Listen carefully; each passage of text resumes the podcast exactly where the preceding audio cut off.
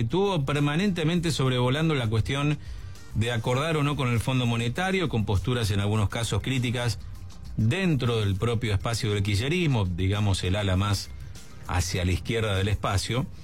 Y por supuesto que con muchas advertencias, como recién charlábamos con el diputado Miguel Base, de parte de la propia oposición sobre qué grado de consenso político va a tener el, acuerdo, el eventual acuerdo con el Fondo Monetario, qué, qué grado de consenso interno en el propio oficialismo puede llegar a tener para que finalmente se pueda eh, sellar este pacto. Vamos a charlar con Mariano de Rosa, que es economista y CEO de Más Inversiones. Mariano, ¿cómo te va? Te saluda Diego Corbalán aquí en Milenio. Gracias por atendernos. Hola Diego, ¿cómo estás? Un gusto. Igualmente, igualmente. Bueno, ¿cómo estás viendo vos la marcha de esta negociación? Que bueno, la semana pasada pareciera que empezó a mostrar algunos resultados, por lo menos del avance, ¿no? No, no, no, no de un entendimiento, pero sí de un progreso en el diálogo. Sí, es, es una relación media rara, ¿no? Porque tenés por un lado a la vicepresidenta como poniendo eh, unos paños medio fríos y por el otro lado al ministro de Economía tratando de arreglar la situación. Mm.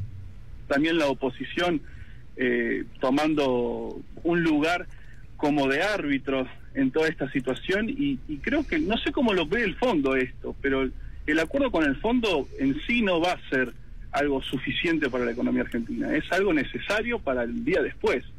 Argentina necesita eh, arreglos estructurales de largo plazo y consenso político para esto.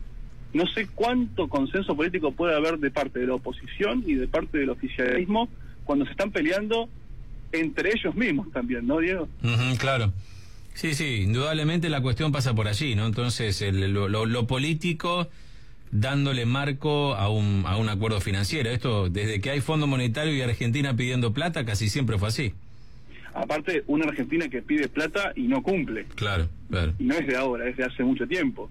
Argentina pide plata prestada, no cumple y después despotricamos contra el fondo que nos presta dinero a una tasa menor de la tasa que veníamos pidiendo dinero, por ejemplo, durante los años 2007 a, 2011, a 2015. Macri pide dinero al Fondo Monetario para hacer para pagar compromisos de deuda que había antes a una tasa mayor. Ese, es el tema también. Eh, ahora, sabemos que el acuerdo no es imposible, vamos a ver si es posible, eh, pero también es cierto que los acuerdos se pueden licuar rápidamente como pasó con, con el último acuerdo de este propio gobierno con, con el Fondo Monetario, ¿no? Eh, ¿Hay algo distinto que, que, que pueda darle contexto a este entendimiento como para que sea duradero a diferencia del último? Lo, primero que tenemos que mirar es el presupuesto, ¿no? y, cuánto consenso político hay en el Congreso de la Nación para que este acuerdo, como vos dijiste recién, la política está por encima de la economía, pero en realidad la economía está por encima de la política, porque Argentina tiene que, en primer lugar, eh, sincerar sus tarifas mm, públicas, si no es muy difícil poder llegar a un acuerdo, porque el déficit fiscal es eh, el primer punto de, salida para que Argentina pueda tener un principio de acuerdo razonable, sustentable y por sobre todas las cosas que perduren el tiempo. Porque ¿de qué sirve tener un acuerdo con el fondo si a los siete meses volvés a tener un riesgo país de 2.000 puntos básicos, volvés a tener eh, problemas de pago contra los em, acreedores externos? Es Argentina está en una dicotomía y en una permanente eh, una permanente contradicción con el sistema financiero internacional. Y esto es peligroso. Claro. Eh, estaba eh, pensando en estos días, ¿no? A propósito de, esta cuestión de, los problemas de la Argentina en el frente financiero. Y es que se da una paradoja y es que la economía está mostrando signos de recuperación. Eh, esta recuperación, hoy, como la estamos viendo, Mariano, es una recuperación que podría ser mucho mejor. Y la pregunta es si la recuperación es simplemente un latigazo de lo perdido durante la pandemia o si efectivamente hay algo que se haya modificado que nos pueda dar un marco de crecimiento económico, no digo sostenible a largo plazo, pero por lo menos en el mediano plazo. Eh, vamos a hacer una cuenta. Imagínate que la economía argentina antes del COVID estaba en 100. Cae un 10%, está en 90. Sí. Si recupera 10, llega a 99. No está al mismo nivel que prepandemia. Y la recuperación económica simplemente va a, ser, va a ser sostenible si Argentina apuesta desde el desde lo fiscal, desde lo tributario desde lo, y desde lo laboral a los sectores que más dinamizan la economía, Mm. con- conforme a lo que se necesita a nivel global. Argentina exportó mucho menos durante el año 2020 con respecto al año 2019. Las exportaciones son clave para poder generar mayores divisas, dado que Argentina no tiene acceso al crédito a nivel internacional, a no ser que ocurra esto que se estuvo escuchando hasta hace un tiempo sobre un fondo ruso eh, árabe de que nos iban a prestar dinero que se vio en las noticias pero Argentina necesita exportar, como pasó en los años, después de la, de la crisis de la convertibilidad, hacia el 2005, cuando fue el acuerdo con el FMI, Argentina necesita exportar, necesita vender más Mm. de lo que lo- le- de lo que importa. Cuando más exporte, más va a poder eh, solucionar sus problemas estructurales de, de largo plazo. Argentina tiene un problema de largo plazo de que no sabe venderlo al mundo.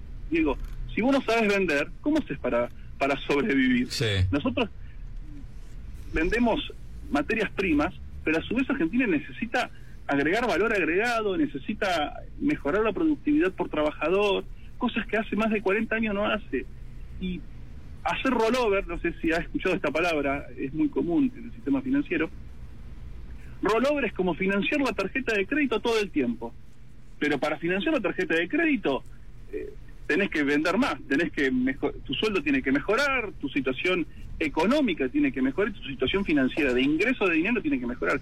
Y esto en Argentina se está viendo, pero muy a cuenta gota. Claro. Bueno, eh, panorama complejo. Mariano de Ros, economista y CEO de, de Más Inversiones. Y hablando de inversiones, te pregunto, Mariano, a quienes nos están escuchando, eh, ¿qué, ¿qué viene para 2022? ¿Qué ves? ¿Dónde puede llegar uno a buscar una opción de inversión? Si es que queda algún pesito a fin de mes, ¿no?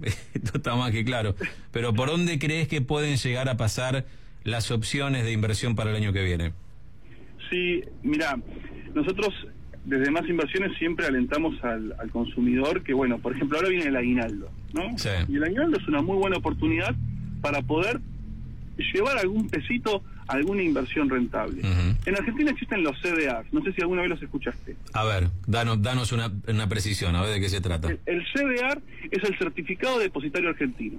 Empresas del exterior lo que hacen es cotizar en la bolsa local y vos poder adquirir una parte de esa acción que puede cotizar en Londres, en Nueva Mm. York, en Berlín o incluso en Shanghái y comprar vos una acción de esas empresas internacionales que están totalmente enajenadas al riesgo argentino y a la inflación argentina. Al comprar una de esas acciones, vos lo que haces es llevar tu dinero, lo dejas de lado al dólar, decir, porque el dólar tiene una inflación del 6%, ¿no? Eh, Eso hay que tenerlo en cuenta. La Mm. gente compra dólares para resguardarse del riesgo argentino, pero hoy existe el riesgo americano también. Y los sectores que más están creciendo y que están viendo un crecimiento muy importante son tres. Podemos verlo a grandes, a grandes rasgos. Las energías verdes, la inteligencia artificial y la industria aeroespacial. Son tres sectores que han crecido bastante durante el año 2021 Ujú. y que siguen creciendo. Puedo, puedo nombrar casos de empresas muy exitosas que eh, aquel que juega a los videojuegos, Nvidia, no sé si lo ubicas la empresa. Sí, sí, sí, claro. Sí, sí, la, la, fabricante de plaquetas de, de video. Exactamente. Que- no sé si viste que estuvo el CEO de la compañía, hizo su presentación anual ante todo un audito, eh, ante el auditorio de, de Nvidia, y no era él, era un videojuego. Sí, era un videojuego. Y así tenemos empresas de las industrias de las energías renovables en esta gran transición que estamos escuchando, donde Argentina puede poner un par de porotos ahí para poder crecer a largo plazo, ¿no?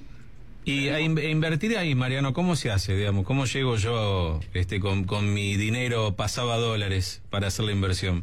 Bien, lo puedes hacer con tu propio home banking, Sí. lo puedes hacer a través de una sociedad de bolsa. Vos transferís tu dinero al, al home banking, eh, abrís tu cuenta de inversiones en el caso de un banco, en el Sí. caso de una sociedad de bolsa, una cuenta comitente.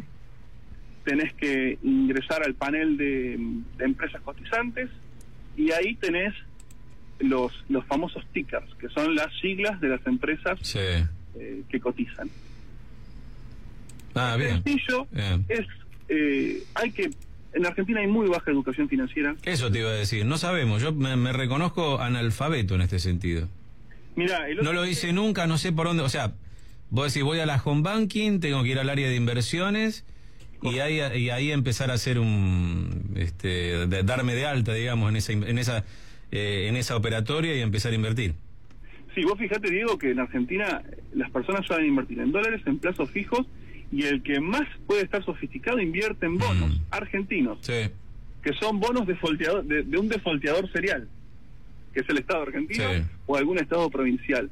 Por eso es muy importante que la educación financiera en Argentina pueda seguir creciendo, pueda seguir eh, soslayándose en comparación de otros países. Nosotros tenemos niveles de mm, profundidad financiera parecidos a los países de como Nigeria, eh, Namibia, Angola, o sea, el, el nivel de, de estructura financiera de Argentina es muy parecido al de un país africano, cuando por ejemplo países como Chile nos quintuplican en la participación Mm. en el Producto Bruto Interno, eh, Brasil muy por encima nuestro, incluso Turquía, eh, Vietnam, o sea, países que han crecido en el, en el último tiempo mucho, bueno, salvo el caso de Turquía que tiene una crisis con su moneda, pero Argentina está muy por detrás de eso y eso claramente tiene que ver con el déficit fiscal, con la falta de, de compromiso de la política con la austeridad por parte del Estado. Mariano, muchísimas gracias. ¿eh? No, Diego, gracias a vos y bueno, un saludo muy grande. Hasta cualquier momento. Es eh, Mariano de Rosa dándonos algunos buenos tips financieros al final y al principio de la charla analizando de qué se trata este contexto económico financiero que vive la Argentina. Mariano de Rosa es economista y CEO de Más Inversiones. 12.51, agradezco. mens-